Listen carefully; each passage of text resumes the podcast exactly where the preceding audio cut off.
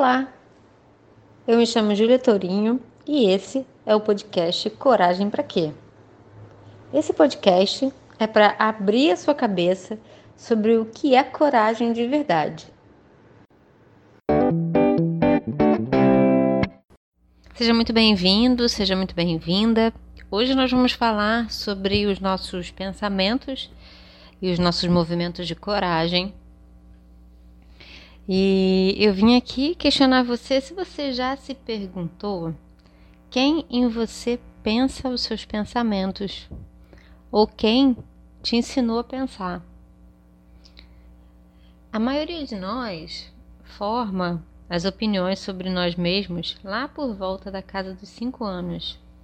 É quando a gente começa a ter as nossas primeiras ideias de eu sou, e aí então a gente começa a criar e moldar os nossos pensamentos. E essa é uma, uma pergunta muito necessária e que vai com certeza nos auxiliar. Por quê? Porque a gente esquece que a gente não é os nossos pensamentos, ao mesmo tempo nós somos moldados por eles. E a gente também esquece que os nossos pensamentos eles não são algo assim intrínseco e que acontecem para nós sem nenhum tipo de é, influência do mundo ao redor. Aquilo que a gente acredita que a gente deveria ser, que a gente aprendeu, é o que caracteriza a maioria dos nossos pensamentos. Então, você já parou para pensar o quanto você pensa sobre você pode estar tá impedindo de você fazer os movimentos necessários em direção à sua coragem, eu queria te propor algumas algumas observações sobre o seu ato de pensar, né? Primeira coisa é observar se esses pensamentos que você está tendo sobre você mesmo, talvez a sua autocrítica, se ele é um pensamento seu ou se ele é um pensamento que vem de outra pessoa. O que, que você sente sobre os teus pensamentos, a maioria das vezes? Muitas vezes a gente não se questiona, mas se a gente parar para pensar, a gente vai perceber assim que às vezes a gente está pensando ou está pensando sobre a gente aquilo que o nosso pai falava para gente, ou um pensamento parecido que a nossa mãe tinha ou alguma forma que a gente ouvia os adultos ao nosso redor, a professora, né, o tio, uma tia. Acho que o primeiro passo para identificar que a gente não é os nossos pensamentos e ao mesmo tempo a gente é moldado, moldado por eles, é perceber de onde eles vêm, de quem são esses pensamentos. A gente pensa pensamentos, da maioria das vezes, que não são nossos que não nasceram da nossa essência. Foram imprints e construções que a gente foi recebendo ao longo do tempo. Então, perceber se esse pensamento que a gente está tendo é nosso mesmo. Esse é um primeiro exercício de autoobservação sobre quem está pensando seus pensamentos.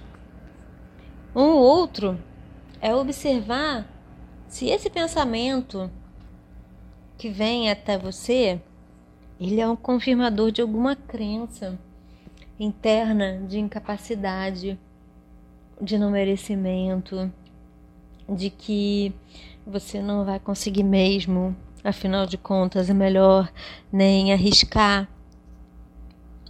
Então tem dois pensamentos assim mais é, característicos que eu percebo que eu queria compartilhar com vocês, né? Por exemplo, muitas vezes a gente pode acreditar que a gente não sabe fazer alguma coisa.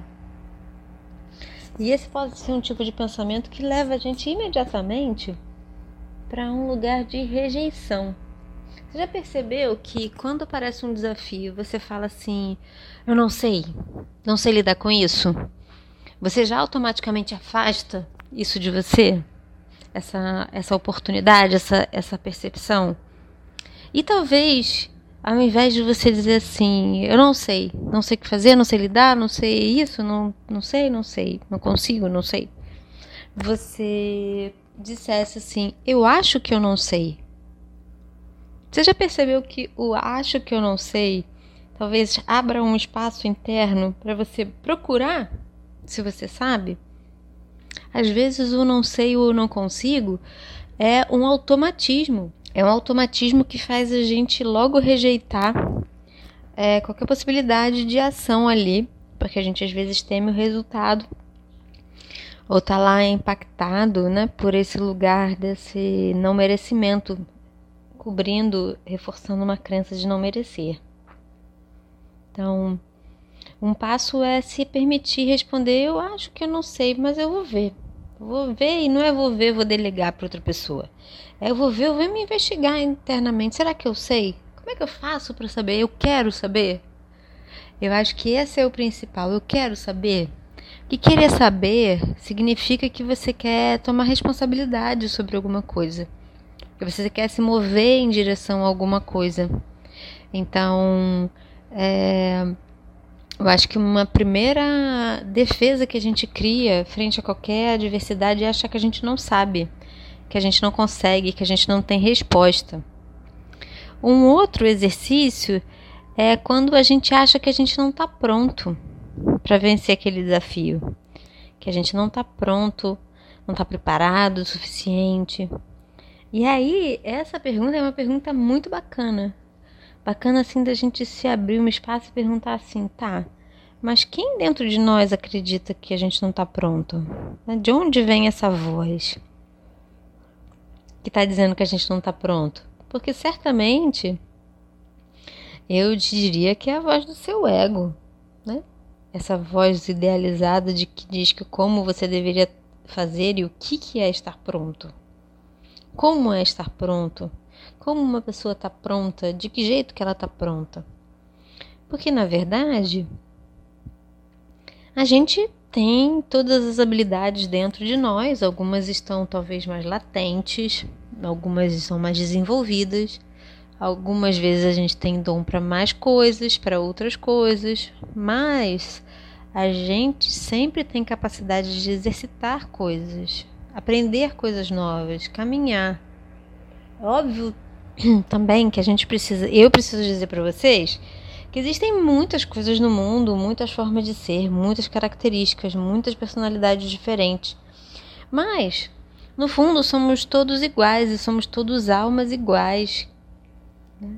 Somos, somos todos centelhas da luz divina. Então, cada um de nós expressa essa centelha de uma forma.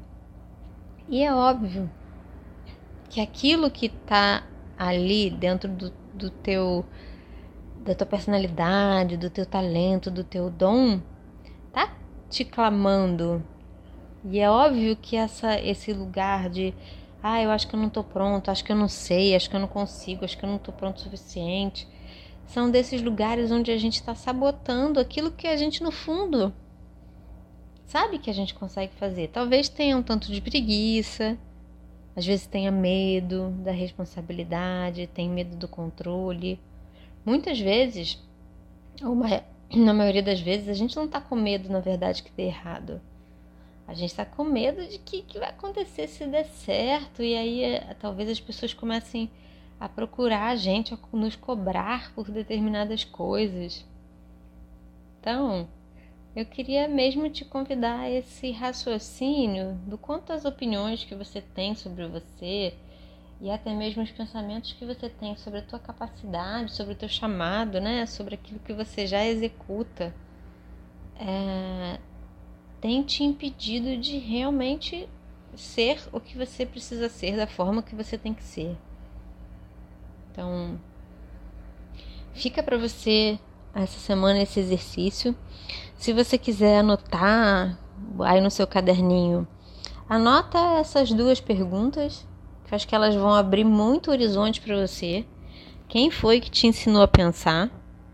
E quem está pensando os seus pensamentos?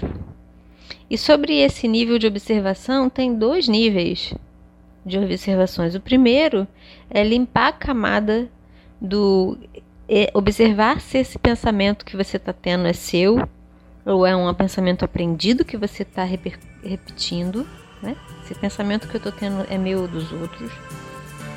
E um outro nível, depois que você limpar essa camada de perceber que os teus pensamentos são dos outros ou já estão internalizados em ti, é perceber se esse de onde vem esse pensamento, se ele vem de uma fonte onde sim, eu consigo, eu mereço amor, eu sou uma centelha de luz nesse mundo e, e tenho desafios, sim, ou se eles vêm de um lugar de uma crença de que você não merece, né?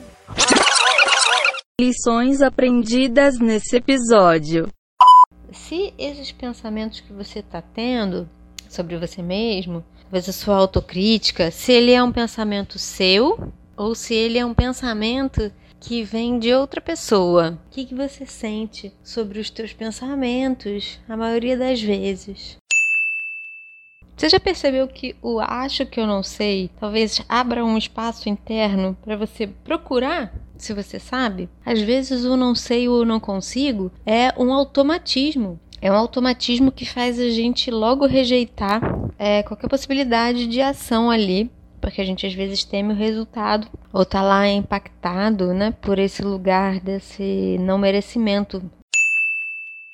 E aí, essa pergunta é uma pergunta muito bacana, Bacana assim da gente se abrir um espaço e perguntar assim, tá, mas quem dentro de nós acredita que a gente não está pronto? De onde vem essa voz? Essa crença que muitos de nós têm muito fortemente, acho que eu diria a maioria de nós, de que nada bom acontece para você, de se sentir não merecedor de amor. É, a gente inclusive trabalhou sobre isso no último áudio é, falando sobre aceitação. É, se você não ouviu, vai lá e dá uma ouvida, acho que vai te ajudar a entender. A gente é, se sente muitas vezes não merecedor de amor. Isso faz com que a gente repita ideias equivocadas sobre nós, sobre a nossa validade, sobre quem somos, sobre o nosso merecimento. E isso interfere diretamente nos nossos processos de decisão, no processo de coragem, no processo de estar na vida. Então, desejo a vocês excelentes reflexões, que esse áudio possa te inspirar. Se você sentir de compartilhar, compartilhe com a tua rede, faça essas boas energias vibrarem e repercutirem por aí. Um beijo enorme e até o próximo áudio.